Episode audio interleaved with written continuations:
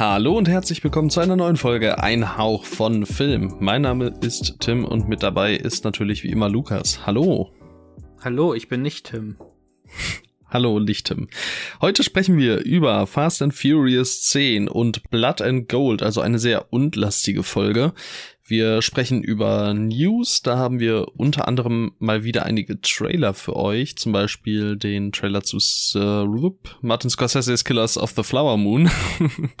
ähm, aber auch The Creator und Five Nights at Freddy's besprechen wir. Ein paar News. Ähm, später noch einen Takashi Miike-Film, namentlich As the Gods Will. Und äh, all das, ja, wie gesagt, natürlich wie immer mit uns beiden im Doppelpack. Ähm, ja, du darfst jetzt gerne diese Einleitung abrunden mit dem einen oder anderen Verweis. Mit dem einen, einen oder anderen Verweis dann auf jeden Fall einmal schaut bei uns bei Instagram vorbei. Wir haben einen Instagram-Kanal ähm, und dort wird Tim auf jeden Fall Sachen posten, beispielsweise ein Bild zu dieser Folge, wo ihr nochmal alles nachlesen könnt, was in dieser Folge so besprochen wird. Was auf jeden Fall sehr wichtig ist, weil Tim es vor einer Minute erst gesagt hat und wir alle wissen, dass ihr nicht zugehört habt. Von daher könnt ihr jetzt nochmal schnell auf Instagram gehen und alles durchlesen und am besten auch den Post liken und natürlich folgen. Und noch mehr Verweise? Verweise zu was? Verweise hm. dazu, dass der Heya BVB Tabellenführer ist oder Warum musst du mir sowas eigentlich reindrücken? Ich kann da auch mit, mit nichts als Missgunst draufblicken. Das ist, das ist der Wahnsinn. Und nicht mal, nicht mal, weil ich es äh, so, weil ich irgendwie so schlimm finde. Also immer noch besser als Leipzig, so auf jeden Fall. Aber also ist das meine kranke Missgunst oder wird am Ende in der Retrospekti Retrospektive mehr darüber gesprochen, wie krass der FC Bayern der Saison verkackt hat? Oder mehr darüber, dass Dortmund Meister wurde? Ersteres, oder? Mm, naja, die Frage ist, wann werden wir darüber sprechen?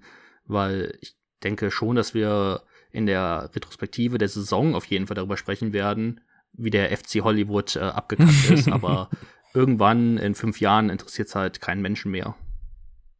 Ja, dann wenn dann nur die Bayern bis dahin auch wieder, wenn dann Bayern auch wieder fünfmal Meister war. Eben. Es ist halt kein kein kein Zeichen von, also es ruht nicht auf dem Erfolg des BVB in dieser Saison, dass sie jetzt diesen Meistertitel innehaben. Das stimmt ich mein, wohl. Ich meine, ja. ja. klar, also am Ende ist es über 34 Spieltage die punktetechnisch bessere Mannschaft gewesen. Also im Grunde ist es doch dann der Erfolg und die Klasse des Vereins natürlich, aber ich, ich glaube, jeder, der sich halbwegs äh, mit dem Ganzen auseinandersetzt und kein BVB-Fan ist, wird da, denke ich, noch äh, realistisch genug drauf gucken äh, können und sich dann eingestehen müssen, dass es äh, eher des FC Bayern schuld ist als des BVBs schuld.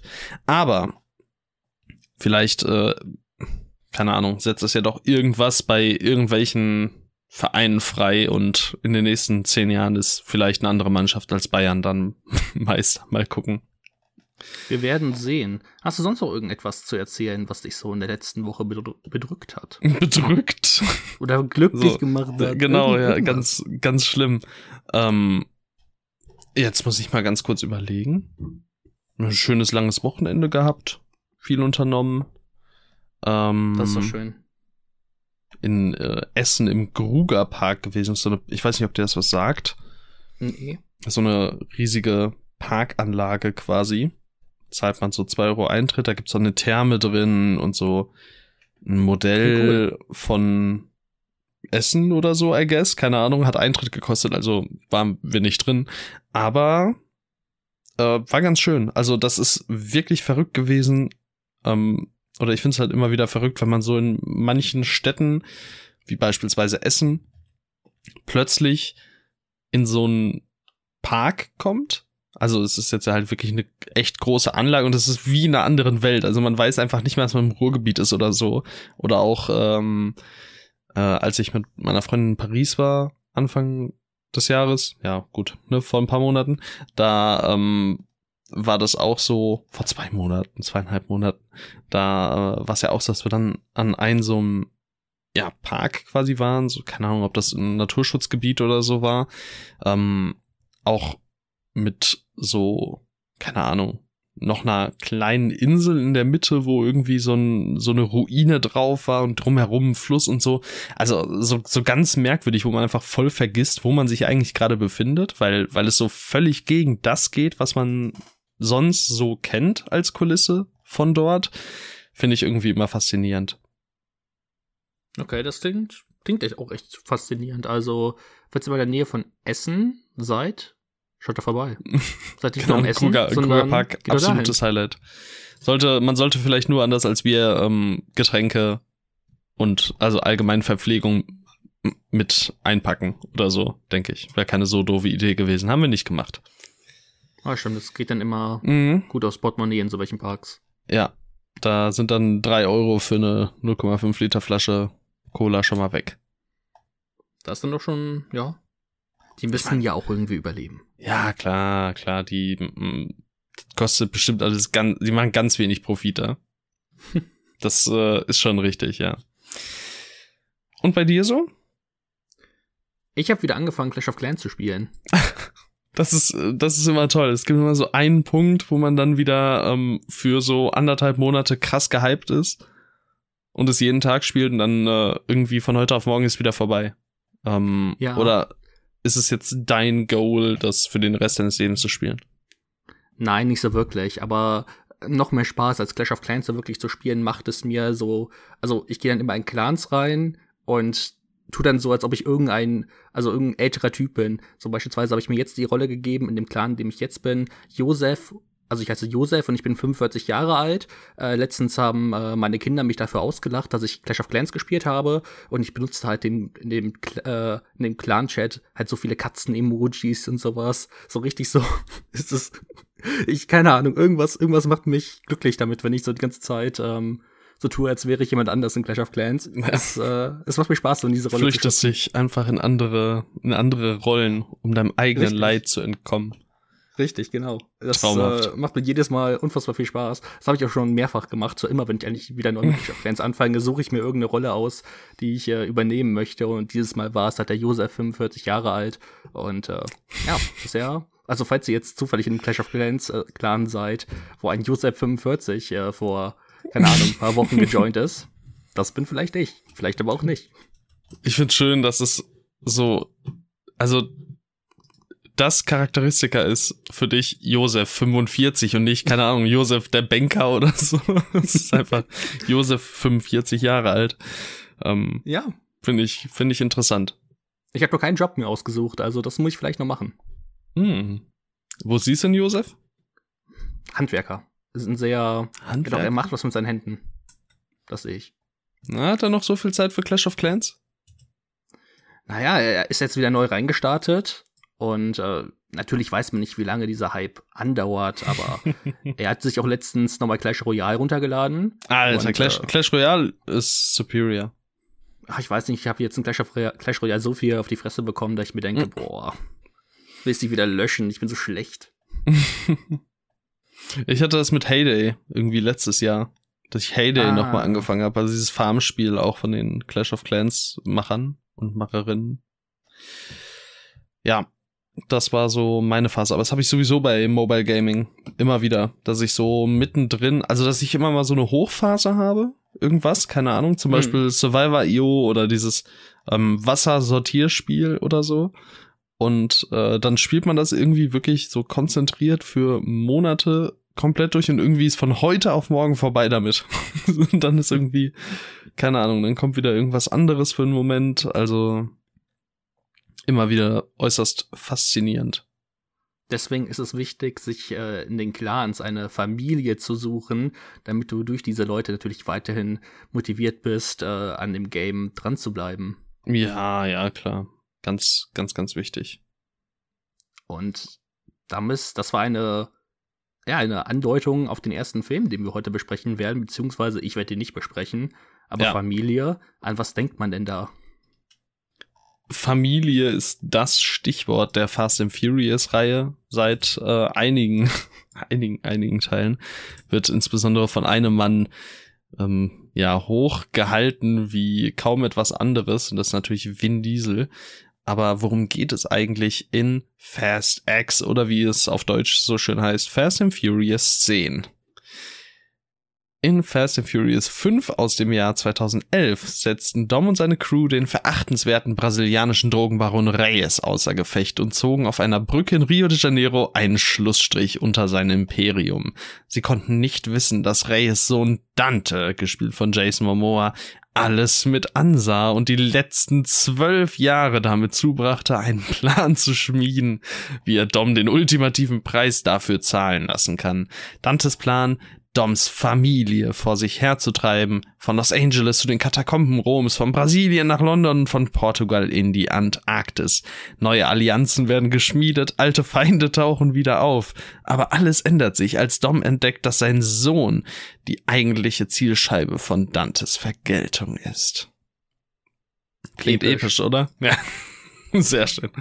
Ja, es ist, Oh mein Gott, die, ich, die ersten 20 Minuten habe ich mir wirklich gedacht, ich hasse das. Ich hasse es so abgrundtief, denn ja, man kramt jetzt in Teil 10 einfach am Anfang eine Szene aus Teil 5 aus und sagt, aber, aber, was ihr nicht gesehen habt, ist, dass da noch einer war, der zugeguckt hat. Und der ist jetzt der Böse. Und ähm, das alles passiert halt in so einem, in so einer Flashback-Sequenz, sage ich mal. Man sieht noch mal Szenen aus Teil 5 ähm, natürlich auch wieder mit massig Einsatz von Paul Walker, denn man kann es nicht lassen, noch Jahre nach dessen Tod ähm, auf seinen Nacken an Emotionalität rumzugeiern und so. Und ich finde es, wie auch im letzten Teil, also ich habe wirklich ein Déjà-vu. Haben wir den letzten Teil auch hier besprochen? Kann das sein? Also habe ich den. Ich hab keine Ahnung. Haben wir das schon gemacht? Wenn ja, ich glaube, dann werde ich mich damals wahrscheinlich schon darüber ausgekotzt haben, wie ekelhaft ich es einfach finde, dass man immer noch, ja, also dass man diesen Mann einfach nicht mal ruhen lässt. Also das, womit Paul Walker dieses Franchise mal angefangen hat, mehr oder weniger als Lied, das ist es ja halt auch einfach schon jetzt seit einigen Jahren gar nicht mehr und spätestens nach dessen Tod überhaupt nicht mehr. Und ich weiß nicht, ich finde das einfach super eklig und verachtenswert und irgendwo halt dann auch wieder dieses, ja, wir gucken jetzt zurück und da ist ein neuer, ähm, der damals nicht da gewesen ist, aber der war da, ja, ja, und ich weiß nicht, es ist alles so super unoriginell. Es ist so ein Einmaleins äh, von so einem dösigen Auto-Action-Blockbuster Gedöns. Und man kann gar nicht so viel eigentlich darüber sagen. Ähm, oder muss gar nicht so viel darüber sagen. Manche Leute, gerade die, die Fast and Furious 9 gut fanden, werden hier wahrscheinlich auch wieder auf ihre Kosten kommen. Ähm, irgendwo, äh, ja, muss das Franchise ja was richtig machen, wenn es Jahr um Jahr die Leute ins äh, Kino lockt. Also, ich meine, ich war auch wieder drin.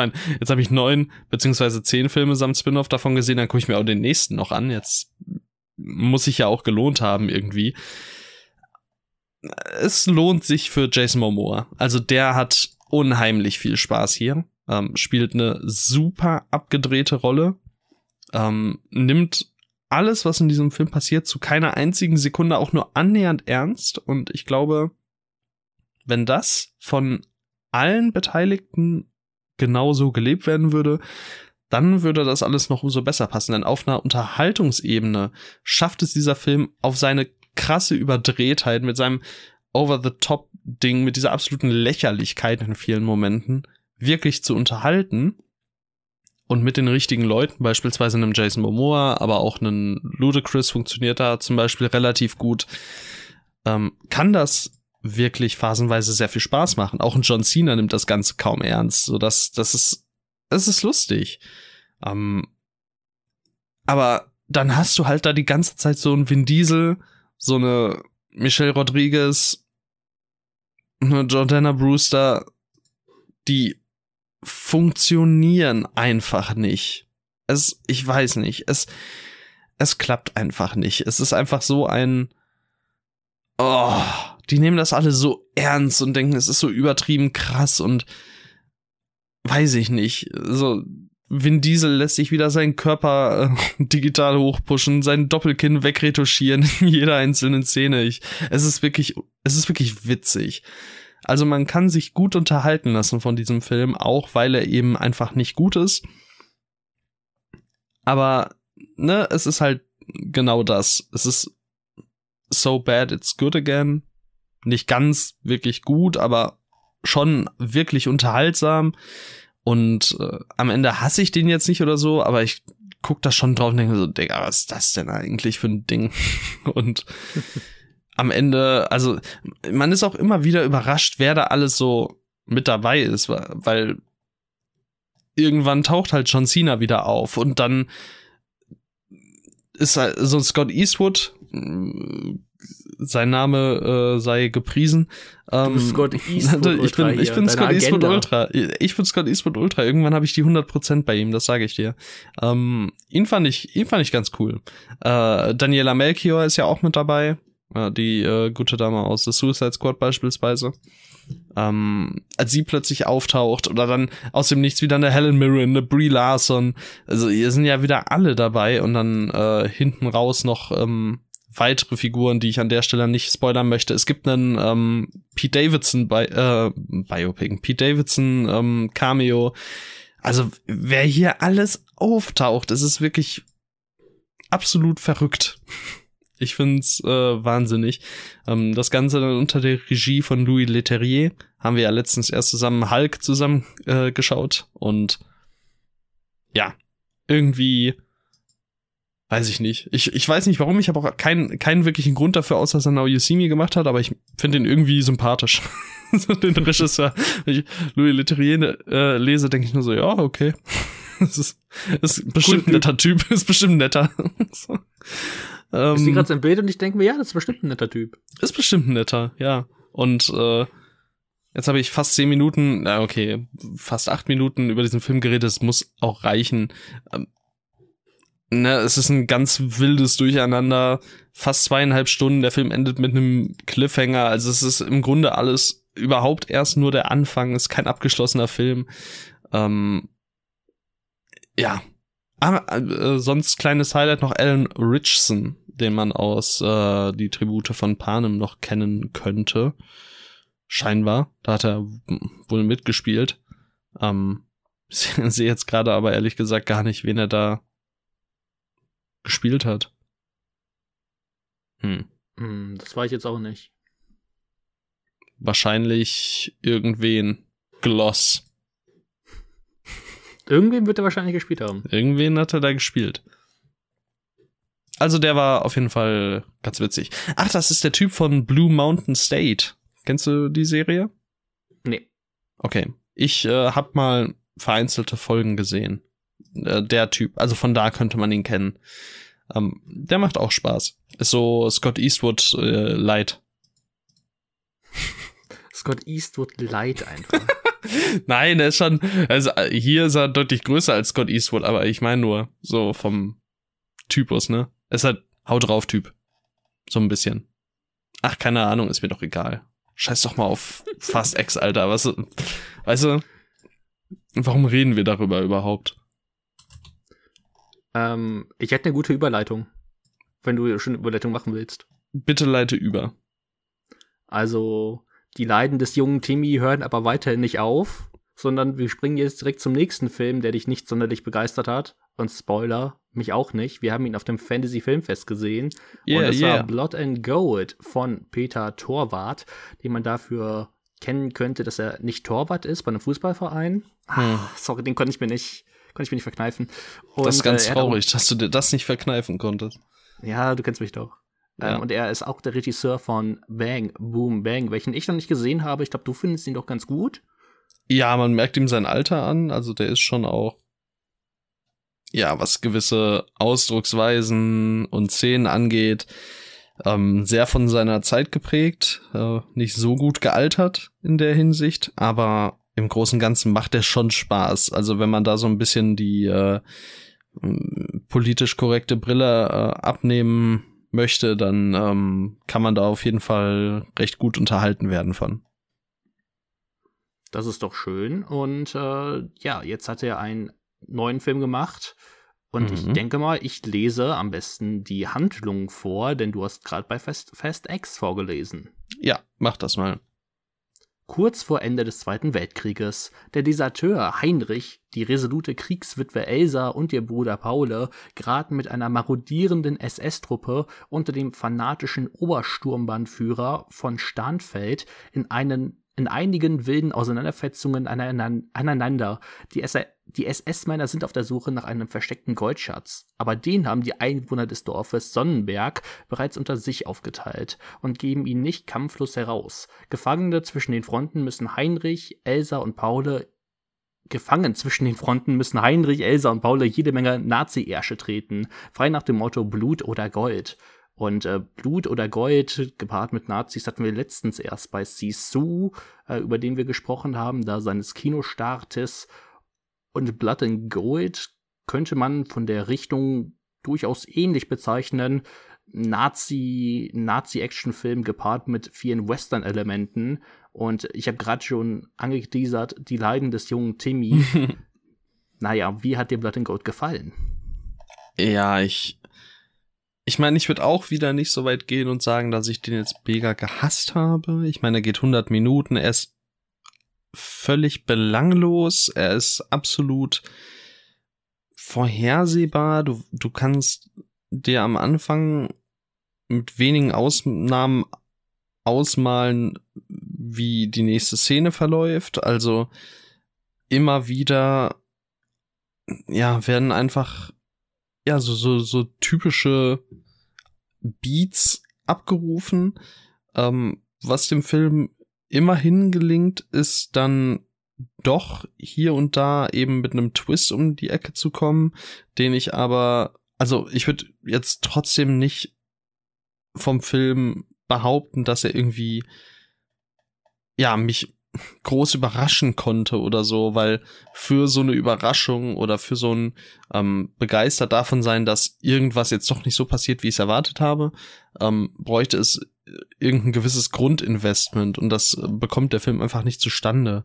Er er geht halt so also er ruft diese typischen Beats ab, er er drückt die richtigen Knöpfe für eine ganz bestimmte Audience, die ja im Grunde keinen Anspruch an irgendwelche Filme hat, so richtig, würde ich meinen.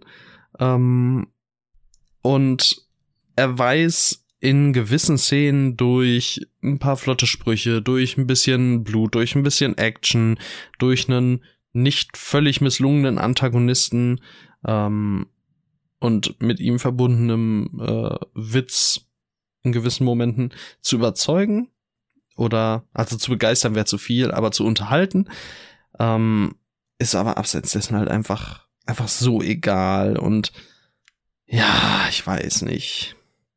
Ne?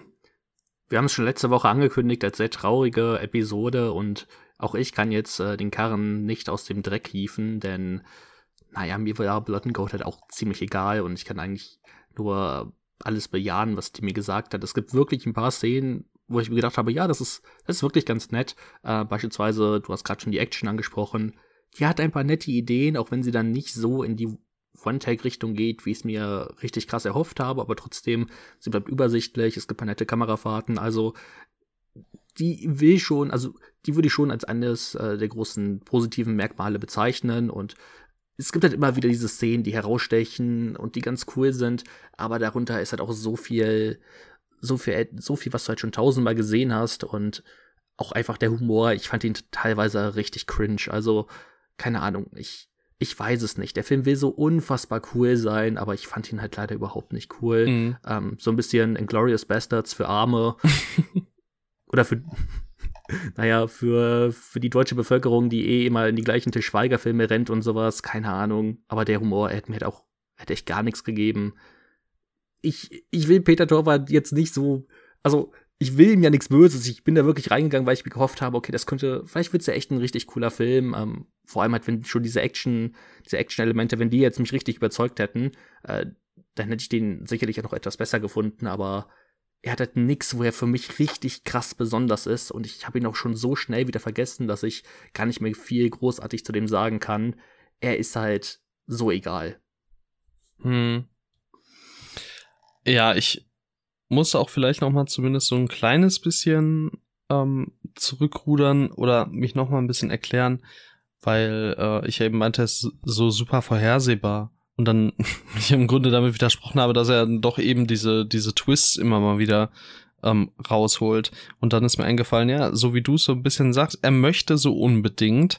Und auf dem Weg zu diesen Twists oder weniger vorhersehbaren Szenen, ähm, damit die überhaupt zustande kommen, kommen die vorhersehbarsten Ereignisse oder werden die vorhersehbarsten Ereignisse äh, abgerufen. Wir haben zum Beispiel eben diesen äh, Paule, den du ja unter anderem vorgelesen hast, also äh, Elsas Bruder, den, also Elsa ist der Love Interest des Protagonisten. Ähm, Paule, äh, der Autist ist, der ähm, jeden Tag das Feld macht, die Kuh pflegt und äh, auch eben emotional total an dieser Kuh hängt. Irgendwann müssen sie fort von diesem Ort und er möchte die Kuh mitnehmen und es geht nicht. Am anderen Morgen ist er verschwunden. Wo ist er? Natürlich bei der Kuh. Und halt genau diese Art von immer wieder vorhersehbaren Ereignissen, ähm, die, die tauchen halt wieder und wieder und wieder auf, damit dann immerhin mal was passiert, was nicht vorhersehbar ist, aber da ist dann die, in Anführungszeichen, Wut über das Vorhersehbare so groß, dass man das nicht Vorhersehbare eben nicht mehr so zu schätzen weiß oder schätzen möchte. Und das ist halt super schade. Hier wäre bestimmt ein weniger schlechter Film drin gewesen. Ich fand ihn nicht dramatisch schlecht, wie gesagt, aber ja, er ist einfach, einfach völlig egal. Die Szene mit der Kuh fand ich ein echt gutes Beispiel, in der du das eigentlich sehr gut veranschaulicht hast, was du gemeint hast mit diesen unvorhersehbaren Szenen und vorhersehbaren Szenen. Also das war ähm, wirklich ein richtig gutes Beispiel. Vor allem halt für die Leute, die den Film halt kennen. Ähm, ich glaube, ihr solltet da ganz gut verstehen, was, was Timmy mit gemeint hat. Ansonsten, ähm, ja, dieses Westernhafte, gerade halt in der Musik, das, das fand ich halt wirklich cool, aber das macht halt Sisu halt auch echt einige Klassen besser. Also Sisu ist halt äh, nochmal der viel bessere Blood and Gold, klar. Äh, es sind jetzt, also thematisch klingen die, sich, klingen die sehr ähnlich. Ähm, man könnte jetzt so den Eindruck haben, die sind auch sehr ähnlich. Die sind dann noch schon nochmal ein bisschen unterschiedlicher, weil Sisu auch dieses, ähm, so dieses Rambo-artige hat, äh, also dieses Rambo-artige hat er ja sehr stark, das haben wir auch in unserer Podcast-Folge gesagt. So Sisu ist nicht unterzukriegen, hat ja auch mit diesem Titel dann, dann zu tun, äh, was ja auch Finnish so dieses unübersetzbare Wort ist, was halt eben dieses, äh, ja, dieses nicht tötbare ist. Ähm, so in die Richtung geht Blood and Gold nicht der wird dann schon deutlich cooler sein in seinen fetzigen Dialogen und seinen coolen One-Linern, aber ähm, ja, er hat mir halt echt äh, auch echt nicht so viel gegeben, wie ich es mir halt gewünscht hätte. Ich glaube, die Schauspieler hatten auch Spaß äh, beim Dreh. Ich finde, äh, das, das spürt man denen auch irgendwie, dass sie, ja. dass sie, also die mochten, was sie da gemacht haben. Und deswegen kann ich denen dann auch nicht so übel sein, weil ich ich glaube, sie hatten halt wirklich Spaß mhm. und äh, sie finden es cool, was sie gemacht haben und deswegen kann ich auch ein bisschen nachvollziehen, wenn sich das dann im, im Kino so auf die anderen, auf andere Zuschauer so, ähm, ja, so das also dieses Gefühl wurde so reproduziert äh, dann vom Publikum, dass dann auch einfach so diesen dieses Gefühl mitgezogen wurde. Aber bei mir beziehungsweise bei uns allen, ja. bei uns allen heißt äh, Tim, Sven und mir kam halt dieses Gefühl gar nicht zustande. Und ich hatte aber echt das Gefühl, dass wir ein kleinerer Anteil waren auf dem Fantasy Filmfest, die ihn halt ähm, überhaupt nicht gut fanden oder überhaupt nicht gut ist jetzt vielleicht auch ein bisschen übertrieben. Ähm, nicht aber gut. Eher unterdurchschnittlich. Genau. Ja. ähm, aber ich glaube, viele, also der hat ja auch richtig viel Szenenapplaus und ich kann das ja. bei vielen Stellen einfach überhaupt nicht nachvollziehen.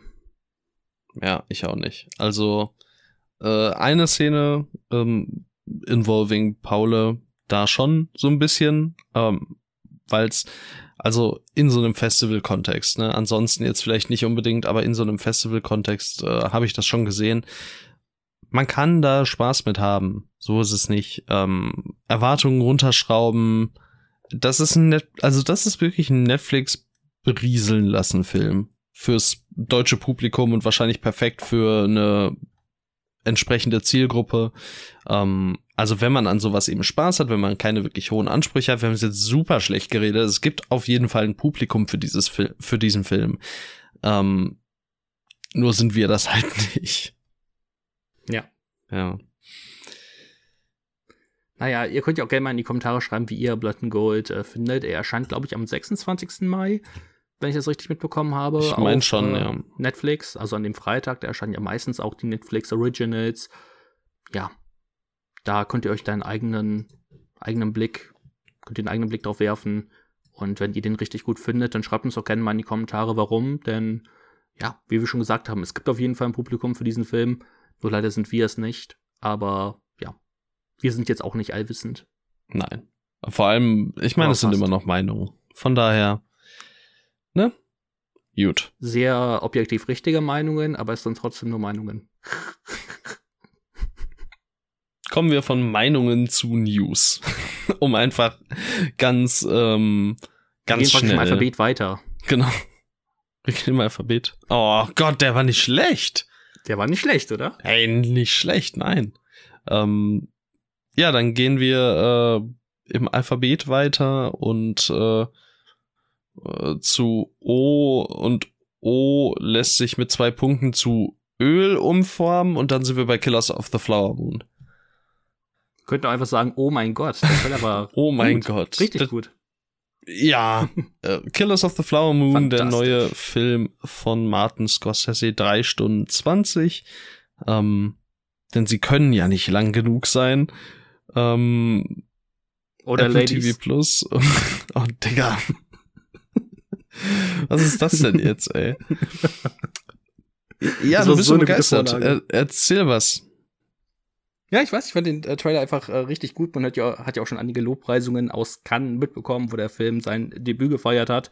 Ähm, was mich vor allem äh, sehr glücklich gestimmt hat, ist die Darstellung der indigenen Bevölkerung, die wohl äh, sehr, sehr toll sein soll. Das ist mir bei so einem Film immer sehr wichtig. Das fand ich ja schon bei Der Wette Wolf tanzt wirklich ähm, hervorragend.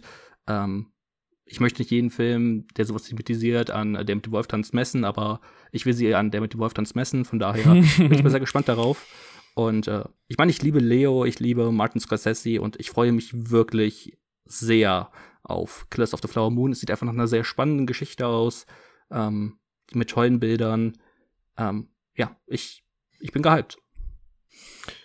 Ja, ich äh, bin interessiert. Nicht mehr und nicht weniger als vor dem Trailer, muss ich sagen. Ich meine, meine allgemeine ähm, Abneigung ist zu viel, aber äh, meine allgemeine Skepsis oder meine geringe Begeisterungsfähigkeit für Filme von alten weißen Filmemachern, die dürfte in den letzten Wochen recht deutlich äh, bei allen ZuhörerInnen angekommen sein. Ähm, von daher, ich weiß nicht, das verbunden noch mit der Laufzeit von drei Stunden 26. Ähm, ich, ich weiß einfach nicht. Ich weiß nicht. Ich bin recht, ich gehe da recht neutral dran. Ich freue mich hier auf einige Leute. Leonardo DiCaprio sehe ich immer gerne. Jesse Plemons sehe ich gern. Brandon Fraser war zuletzt natürlich auch absolut hervorragend. Ich sehe gerade Michael Abbott Jr. ist auch mit dabei. Ähm, den sehe ich auch ganz gern. Und ähm, Lily Gladstone soll überragend sein. Sturgill, Sturgill, ich sehe gerade noch, ja, also genau, das, das auch noch.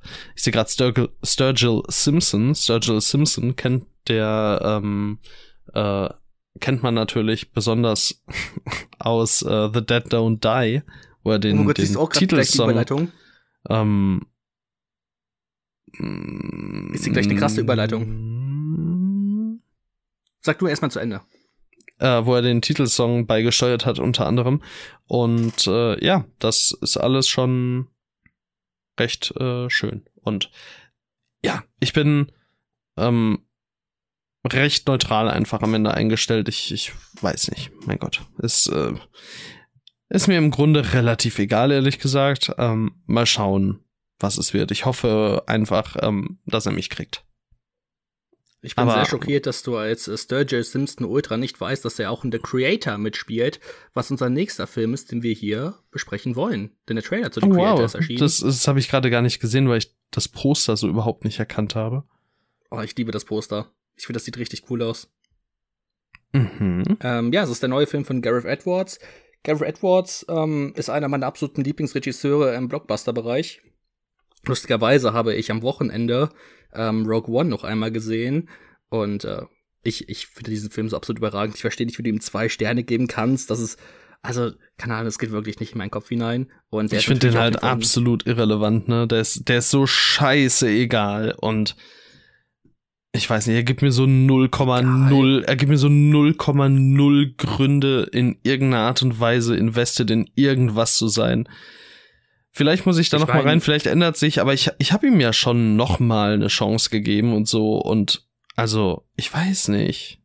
Ich also ich habe ihm ja drei Chancen gegeben. Bezeichnest, weil also er schließt halt das größte Logikloch in der Filmgeschichte. Also wie ja, viel, wow. wie viel Sitcoms oder so wird darauf eingegangen über dieses, äh, über diesen Todessternfehler dort. Warum gibt's diesen, gibt's diesen Reaktor? Und ich finde, also die, nicht, also nicht diesen, diesen Schacht halt, wo dann in eine neue Hoffnung halt da reingeschossen wird. Es wurde schon so häufig parodiert und dann so eine clevere Geschichte daraus zu spinnen, finde ich halt mhm. jedes Mal beeindruckend. Aus diesen kleinen dummen Logikfehler.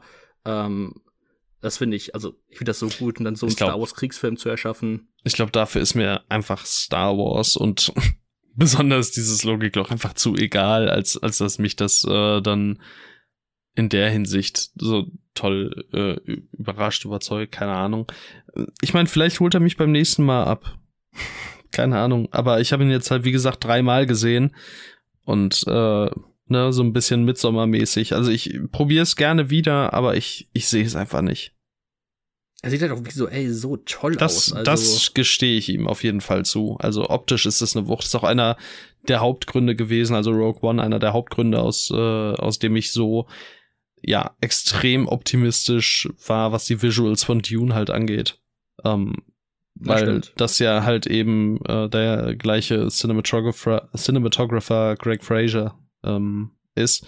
Und vor allem dieser eine Shot am Anfang ähm, an diesem, was ist an diesem Feld halt, wo, wo man das, ah, dieses Grün und dann der Himmel mhm. und oh, es ist äh, traumhaft. Also visuell würde ich dem niemals irgendwas in Abrede stellen wollen. Ja, und Gareth Edwards hat auch den äh, US-amerikanischen Godzilla-Film gemacht, welcher für mich einer der besten Blockbuster der letzten, keine Ahnung, 100 Jahre ist. ich finde den wirklich toll. Ich finde, das ist halt wirklich so ein absolut geiler Blockbuster. Der ist halt echt gut. Also mittlerweile habe ich ihn auch auf dreieinhalb, was schon mal schön ist. Ja. Der ist halt so krass Style over Substance, aber Alter, er gibt mir einfach nur Godzilla mit Style und ich liebe das. Ähm, Monsters habe ich noch nicht gesehen. Und ja, jetzt können wir auch kurz zu The Creator kommen, wo ja der Trailer erschienen ist. Und ähm, ja, der Cast ist halt schon super interessant. John David Washington, Gemma Chan. Ich bin ein riesiger Ken Watanabe Ultra. Ähm, ich habe mich riesig gefreut, ähm, ja, ihn hier wieder zu sehen. Ähm, und ja, was soll ich sagen? Visuell sieht das halt einfach wieder absolut krass aus. Musik also, von Michael Giacchino, sehe ich gerade. Echt? Mhm. Das ist ja auch bei äh, die Rock One-Verbindung. Ja. Ähm, ja. Ähm, und Greg Fraser auch wieder teilweise die Kamera anscheinend hier ja. gemacht. Also, das ist ja, der Mann hat nur Projekte am Laufen.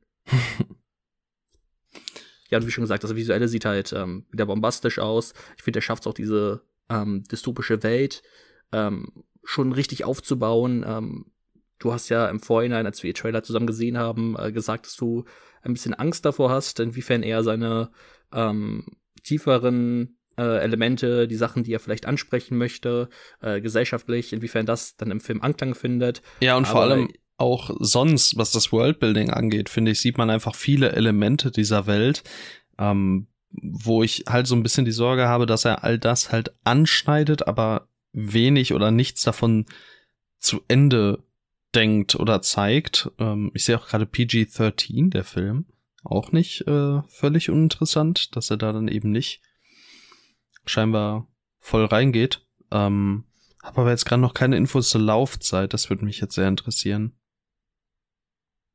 Ja, weil an sich ähm, könnte es natürlich so ein 150-Minuten-Ding werden, aber so ein unterhaltsamer zwei Stunden Blockbuster. Ich weiß ja. nicht, was das. Ich, ich würde mir halt eher vorstellen, dass der so 110, 120 Minuten lang wird.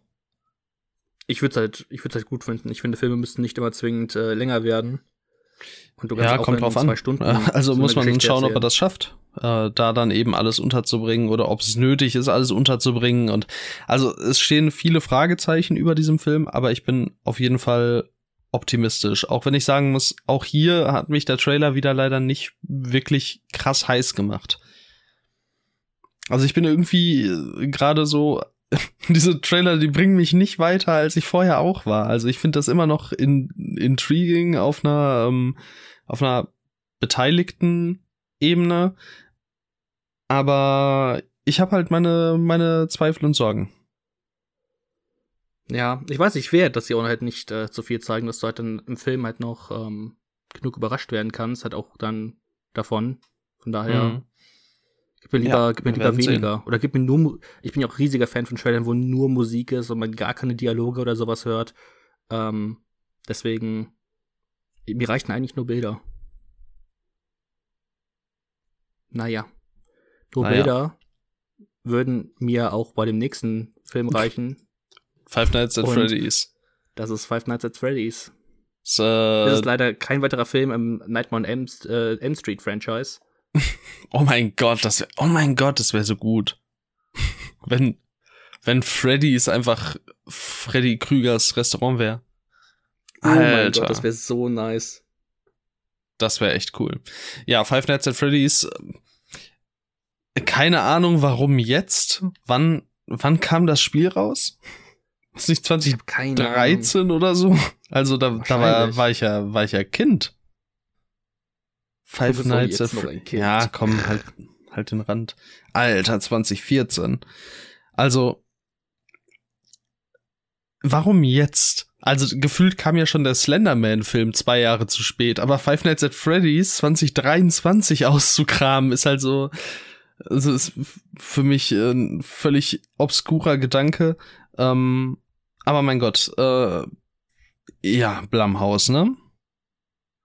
Es ist Blumhaus und äh, der Film, Blumhaus der Film. Auch, richtig, Blumhaus der Film wäre auch super stark.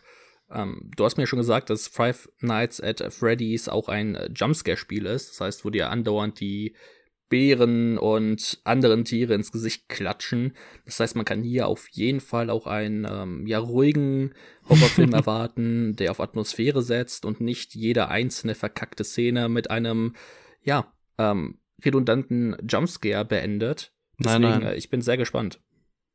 Ja, das wird bestimmt ein ganz besonders wichtiger Film auch für ich fand das uns als Menschen. Ja, glaube ich auch. Also danach ist die Menschheit auf jeden Fall nicht mehr die gleiche. Ich fand aber das Setdesign eigentlich zu Beginn ganz nett. Also ja, ich finde, haben ja auch ja, haben ja auch ein Budget. Sieht okay aus. Also okay im Sinne von, also es ist halt alles, es ist halt super quatschig, ne? Aber irgendwo sieht's halt ganz, ganz nett und unterhaltsam aus. Vielleicht meine, ist ja ganz witzig. Megan soll ja auch ziemlich quatschig sein und äh, ist ja auch eigentlich auch ziemlich beliebt. Vielleicht gucke ich mir den doch nochmal irgendwann an. Aber Was? Megan. Oh ja, stimmt. Das heißt, mhm. wenn er in so eine bewusst quatschige Richtung geht, vielleicht funktioniert das dann wieder, aber ich weiß nicht. Ja, mal sehen. Aber Gut, hier äh, auch wieder Panem-Verbindung. Josh Hutcherson in der Hauptrolle. Und mhm. ähm, ja, wie gesagt, eben Matthew Lillard ist auch dabei aus Twin Peaks. Das äh, war ja so einer der Gründe, aus dem, aus denen ich so ein bisschen ges gespannt, ne? Aus denen ich ein bisschen interessiert war. Ähm, oh ja, doch, das Gesicht ja. kenne ich. Ja, natürlich. Ja, ja, natürlich. Ja, Hä? Ja, die dritte Staffel Twin Peaks hat ungefähr 1000 Figuren, also. Ja, aber es ist ja nicht nur in der dritten Staffel. Oder, oder irre ich mich?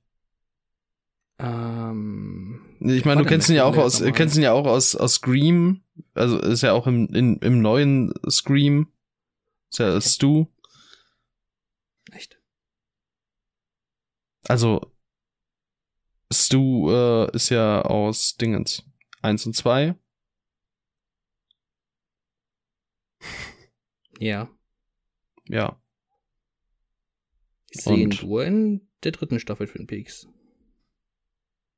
Mm, okay, dann habe ich mich da vielleicht geirrt. Also zumindest wird ja auch auf IMDb nicht gelistet und die sind da oh, eigentlich ja. Ja, dann, dann äh, tut mir das leid. Ich dachte, der wäre auch in der in der äh, in den ersten beiden schon dabei gewesen, aber dann irre ich mich wohl. Der Name sagt mir auch was, aber ich kann ihn nicht mehr genau zuordnen. Dann muss ich danach mal nach der Folge in Recherche gehen. Wow. Halbwissen, Halbwissen-Talk wieder. Das sind die besten Talks. Ja. Wir müssen uns auch ähm, äh, noch einen Folgentitel überlegen, ne? Hast du da vielleicht noch irgendwas, äh, was du im Laufe der Folge irgendwie unterbringen kannst, oder? Ich finde ja die Leiden des jungen Timmy eigentlich gar nicht so schlecht, aber scheint fast nicht gut genug. Ich kann das, ich kann das schon mal vormerken. Also Leiden. so eine Goethe-Anspielung. Ja, passt zu Fast and Furious. Und zu uns Germanisten. Die Leiden des jungen Timmys oder die Leiden des jungen Tims? Das hast du dir aussuchen. Okay. Also meine Liste heißt die Leiden des jungen Timmy. Okay. Alles klar. Wir schauen mal. Gut, äh, wir äh, haben uns ein bisschen verrannt. Zeugt nicht von der großen Spannung, die uns äh, Five Nights at Freddy's um die Ohren haut. News? Aber sind die weiteren Casting-News etwas, was uns aus den Schuhen gehauen hat? Aus den Socken, meinst du? Sagt man aus den Schuhen gehauen? Also ich, glaube glaub, nicht. Das ist schon so häufig naja. im Podcast falsch gesagt. du, also so Sprichwörter sind echt nicht dein Ding im Podcast. Das ist echt der Wahnsinn. Nee. Ähm, ich versuche es immer wieder und ich, ich scheitere jedes Mal dran. das ist echt gut. Ja. Ähm, Vielleicht ist das auch einfach nur die Lüge des Parts. ist das die Lüge der Folge? Oh Mann, traumhaft. Ähm, wir haben nur Casting News. Einmal äh, Chiwetel Ejiofor in Venom 3. Ja, cool. Film wird trotzdem Schmutz. ich finde das immer wieder so wild, wer alles so in so Filmen mitmacht. Also so bei Venom jetzt halt zum Beispiel. Oder vorhin habe ich es ja bei Fast and Furious schon gesagt. Aber ich, ich weiß nicht. Wussten aber wir bereits, dass Kelly Marseille die Regie übernimmt? Nee. Doch. Ich, also ich Oder? wusste es nicht. Wer ist das? Die hat Cruella geschrieben, die ersten beiden Venoms oh, und Gott im Himmel. Grey. Ja, doch, das wussten wir. Oh Gott, das ist ja der Horror. Klingt Cruella bestimmt. Klingt komplett beschissen. Das ist stark. Es wird absoluter Schmutz. Ich habe jetzt Hoffnung. Nach Cruella äh, habe ich Hoffnung. Oh, Digga, du bist auch so ein komischer Cruella-Fan, Cruella Cruella Alter. Das ist der, Cruella ist du, bist, du bist so ein, du bist so ein Laber, so eine Labersau. Wie kann man Cruella halt? Also Cruella ist halt wirklich gut. Der ist halt ja. wirklich gut. Der, ist, der tut halt niemandem weh. nee, der tut auch, mir hat er auch gar nicht wehgetan. Ähm, komm, machen wir weiter. Äh, Fred Hechinger wird äh, anstelle von Barry Coogan in Gladiator 2 mitspielen. Aufgrund von, ähm, ja, Problemen bei der, ne, wie sagt man, Sched Scheduling. Scheduling Problems oder so. Und äh, ja, das ist natürlich ein bisschen schade. Barry Coogan, cooler Typ. Ähm, und dann wurde noch May Kalamawi als weibliche Hauptrolle gecastet. Das freut mich. Oder? Schön, oder? Ja. Nee, ich bin eigentlich sehr traurig darüber, dass Barry Keoghan nicht mehr mit dabei ist. Ja, das ist wirklich schade. Das ist nicht schön. Aber Gut. auf der anderen Seite, er hat jetzt, glaube ich, auch genug Antagonisten gespielt. Ja, mal gucken, äh, ob es weniger wird. I doubt it. Ähm, Joaquin Phoenix spielt in Todd Haynes nächstem Film mit. Eine Liebesgeschichte zweier Männer in den 1930ern. Klingt nach Sachen, die Todd Haynes und Joaquin Phoenix machen würden. Soweit. Ja. Doch. Nichts äh, krass groß Überraschendes, aber wird bestimmt gut. Da bin ich eigentlich auch der festen Überzeugung. Von Joaquin Phoenix bekommt man eh niemals genug. Gib. Gib. Und dann äh, haben wir nochmal eine Nicolas Cage News, denn Nicolas Cage braucht natürlich auch Arbeit. Er wurde in The Surfer von Lorcan Finnegan gecastet, das ist der Regisseur von Filmen wie Vivarium oder halt auch Nocebo. Und äh, ja, die, äh, also Nocebo hast du ja auch auf dem Fantasy Filmfest gesehen. Anfang des Jahres? Ja. Ja. Und ähm, genau, das äh, wird wohl ein psychologischer Thriller, in dem Nick Cage in seine Heimatstadt zurückkehrt und es zur Auseinandersetzung mit einer lokalen Surfer-Gang kommt, denn die ähm, belagert scheinbar den Kindheitsstrand von Nicolas Cage und das klingt irgendwie so ein bisschen sehr. Also ich weiß nicht, wo da der psychologische Thriller herkommen soll. Es klingt nach äh, einer sehr großen straightforward Action-Kloppe, aber wir werden sehen.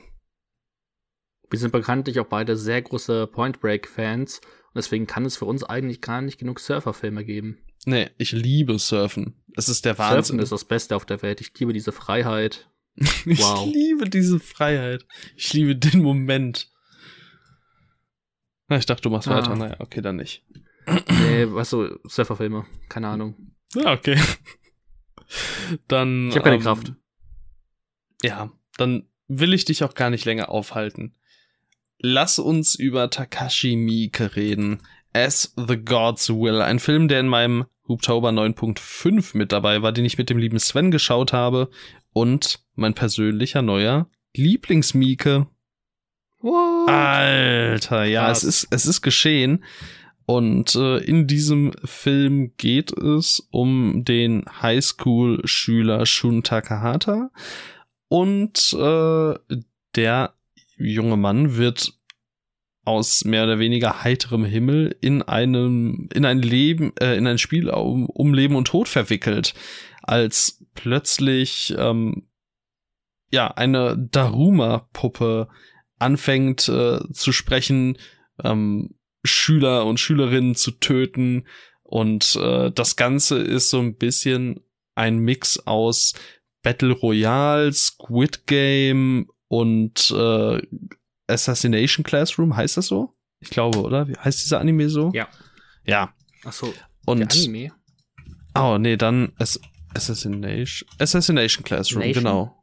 Assassination okay. Nation ist der Film von Sam Levinson? Sam? Ja. Sam Levinson? Ja. Okay. Ja, Assassination Classroom ist dieser Anime, in dem so ein komisches Vieh Klassenlehrer ist und die ganzen äh, Warum kennst du sowas? Leute, der, der ist bekannt. Achso, ich sehe ich seh hier nur dieses Poster auf Letterbox von dem Film und es sieht wild aus. Doch, das, das ist aber relativ, also es ist wirklich relativ bekannt. Das, okay. ähm, das ist jetzt äh, nicht super, super nischig. Ich, ich sehe nur das Poster von dem Film und ich bin so verwirrt. von, von dem Assassination Classroom? Film, ja, irgendwie eine Realverfilmung. Ah, okay. Davon gibt's eine Realverfilmung? Jetzt, glaubst du, jetzt verstehst du, warum ich verwirrt bin. Assassination. Guck dir das Poster an. Classroom. Es, es macht mir Angst. Oh, wow. Ja, aber, aber, so, aber, aber, so in etwa sieht das halt auch aus. Ich würde auch total sehen, wie das ein Film von Takashi Miike ist. Oh mein Gott, das würde ich absolut ähm, sehen. Gut. Ähm, ich mach dann in der Zwischenzeit weiter. Auch ähm, As the God's Will ist eine Manga-Adaption. Und das merkt man zu jeder Sekunde. Es ist total abgefuckt, überdreht. Ähm, man stolpert so von einem Spiel ins nächste. Es geht immer wieder um Kinderspiele und dann einmal ist es halt hier diese Daruma-Puppe, dann ist es eine dieser Winkelkatzen. Später sind es ja wie so Mensch ärgere dich nicht Püppchen und so. Und irgendwie scheint Gott oder eine außerirdische Lebensform sämtliche Highschools auf der Erde mit diesen Spielen zu konfrontieren und irgendwie mündet das dann alles in einem großen Finale und es ist wirklich so krass abgedreht. Ähm, am Anfang fragt man sich noch gerade, also gerade wenn man sich das Poster anguckt, auf dem ja nur diese Daruma-Puppe abgebildet ist, wie soll das zwei Stunden füllen? Und äh, dann ist dieses Daruma-Kapitel, sorry für den Mini-Spoiler, aber nach 15 Minuten oder so vorbei und man denkt sich so, was zur Hölle soll denn jetzt noch eine Stunde und 45 Minuten passieren? Aber ich weiß nicht wie, aber Takashi Miike schafft es einfach von einer absurden Szene in die nächste zu springen und dann vor allem, und das finde ich immer am verrücktesten, am Ende noch eine Szene aus einem rauszukitzeln, in der man plötzlich super emotional invested in die Hauptfigur ist. Also nicht, dass ich mir jetzt denke, oh mein Gott, das ist das Tollste, es kann nicht sein, dass jetzt XY nicht passiert oder so, oder dass das passiert ist so, so toll, aber ich weiß nicht, irgendwie sitzt man am Ende da und denkt so, ich habe jetzt so viel durchgestanden mit diesem Protagonisten. Ähm, jetzt möchte ich auch den letzten Meter gehen. Und ähm, das Ende, Ende dieses Films ist da wieder absoluter Mieke-Wahnsinn, wo irgendwie sich dann plötzlich irgendeine Figur nochmal auftut und es so wirkt, als würde jetzt ein neuer Handlungsstrang aufgemacht werden, dann ist der Film einfach vorbei.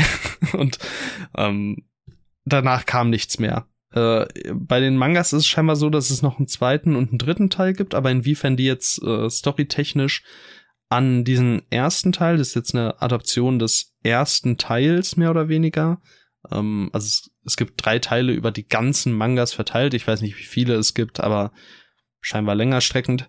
Ähm, ja, dieser erste ist eben erst The God's Will und ich hatte unheimlich viel Spaß damit und äh, kann ihn wirklich nur allen von euch ans Herz legen, wenn man irgendwie was mit Mieke und seinem mit ihm einhergehenden Wahnsinn anzufangen weiß.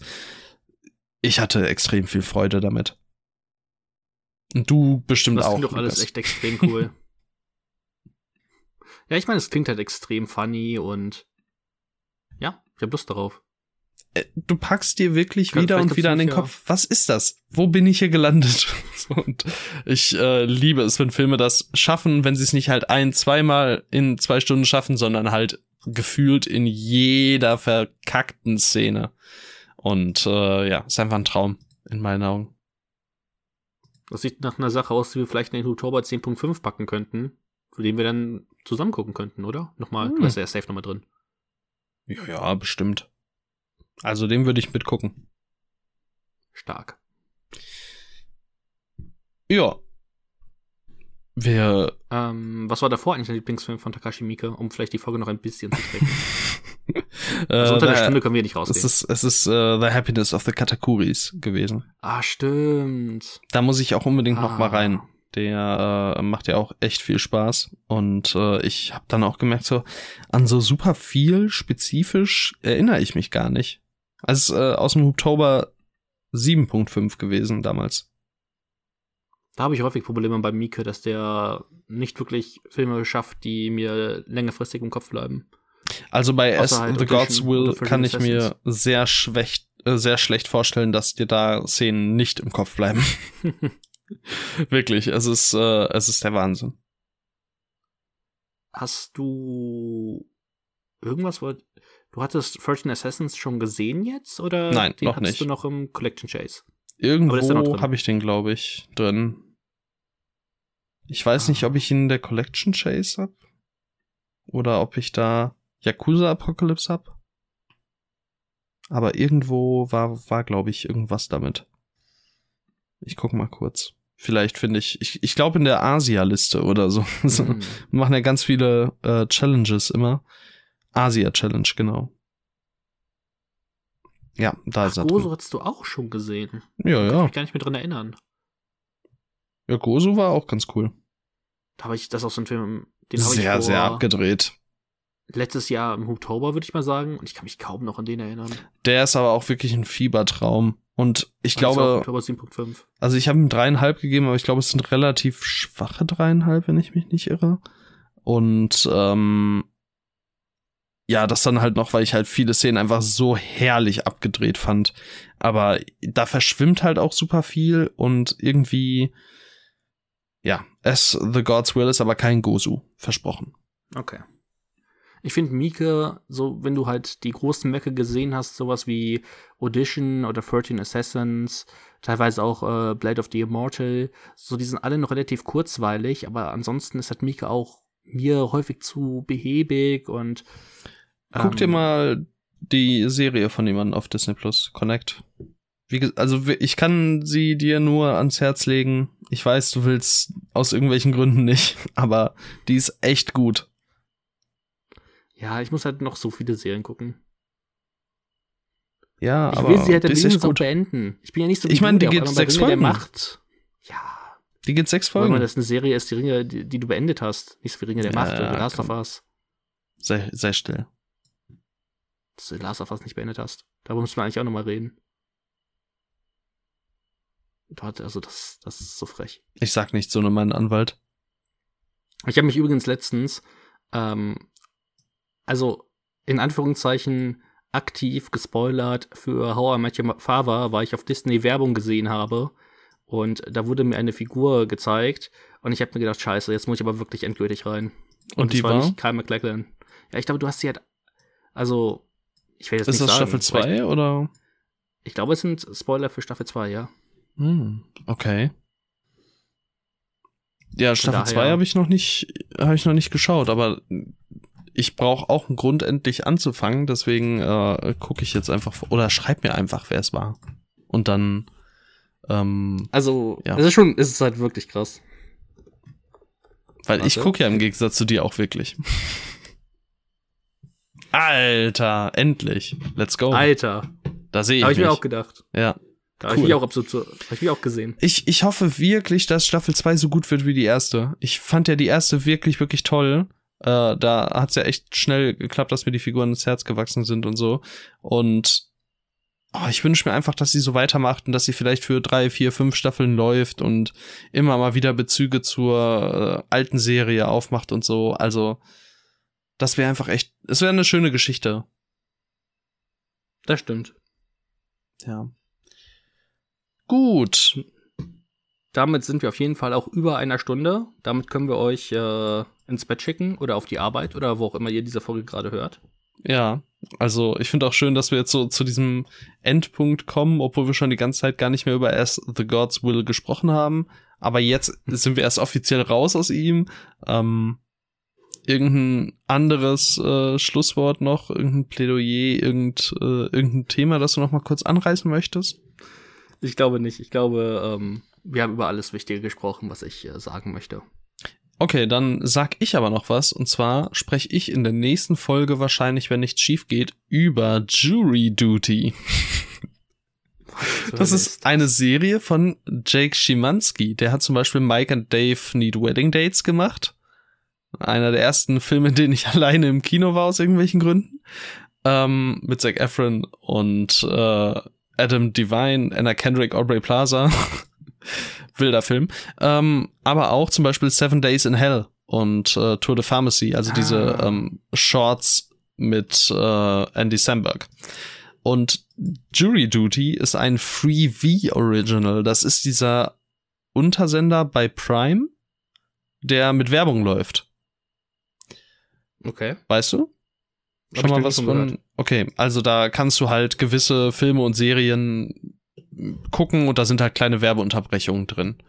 Und das ist eine Free-V-Produktion. Und es geht da halt um einen Gerichtsprozess.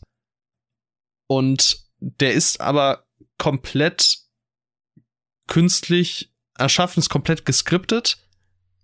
Aber einer aus der Jury weiß das nicht.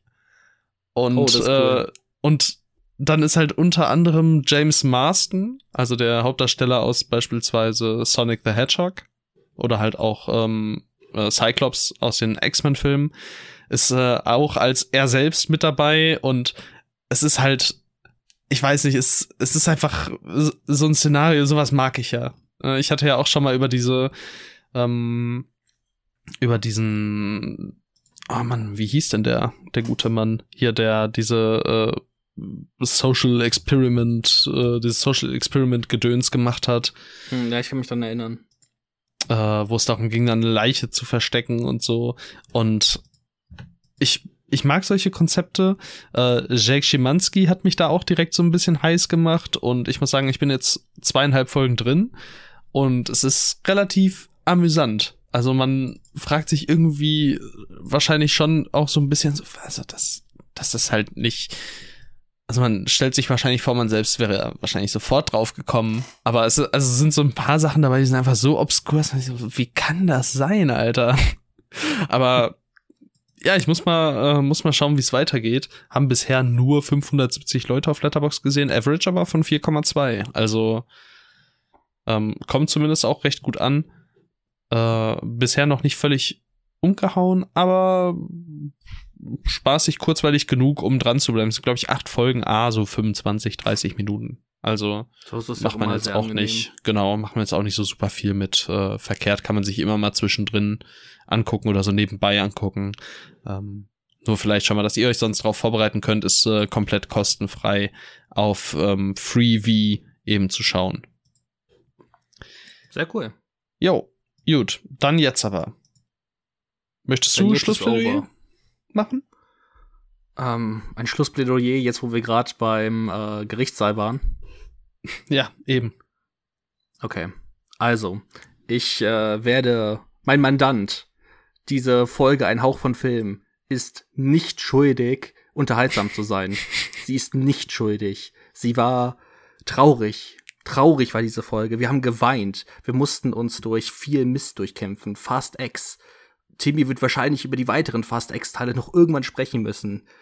Wir müssen endlich befreit werden von Filmen, die uns nicht unterhalten, sowas wie Blood and Gold, über News, die wir nicht mögen, Filme wie Five Nights at Freddy, Blumhouse, warum gibt es sowas noch? Warum müssen wir da durch? Warum kann nicht mehr Geld, beispielsweise von Jason Blum, gelobt sei der Name, einfach mal direkt in einen Haufen Film gesteckt werden. Einfach direkt in unsere Taschen. Du weißt Folge es. mit Scott Wir Eastwood. Wann? Es. Wann? Jason Blum, du kannst es möglich machen. Vin Diesel, du kannst es möglich machen. Befreie endlich einen Hauch von Film. Lass es zu dem werden, was es immer sein sollte. Nicht schuldig. Super. Vielen Dank für Was eure war der Aufmerksamkeit. Ähm, meldet euch gerne bei uns unter äh, ein Hauch von Film auf Instagram. Da posten wir Sachen, Filmtipps, äh, Infos zu neuen Folgen und so weiter und so fort. Ähm, tretet gerne mit uns Kontakt, teilt diese Folge, wenn sie euch gefallen hat, äh, schickt uns Stories und Bilder und Videos davon, erzählt euren Freundinnen und Freunden und Verwandten und so weiter und so fort. Wir äh, hören uns nächste Woche wieder. Bis dann. Tschüss. Naja, wenn wir nicht schuldig sind, unterhaltsam zu sein, war diese Folge nicht unterhaltsam. Das ist ja traurig. Naja, bis nächste Woche. Immer die Mundwinkel oben haben, meine Amigos. Tschüss.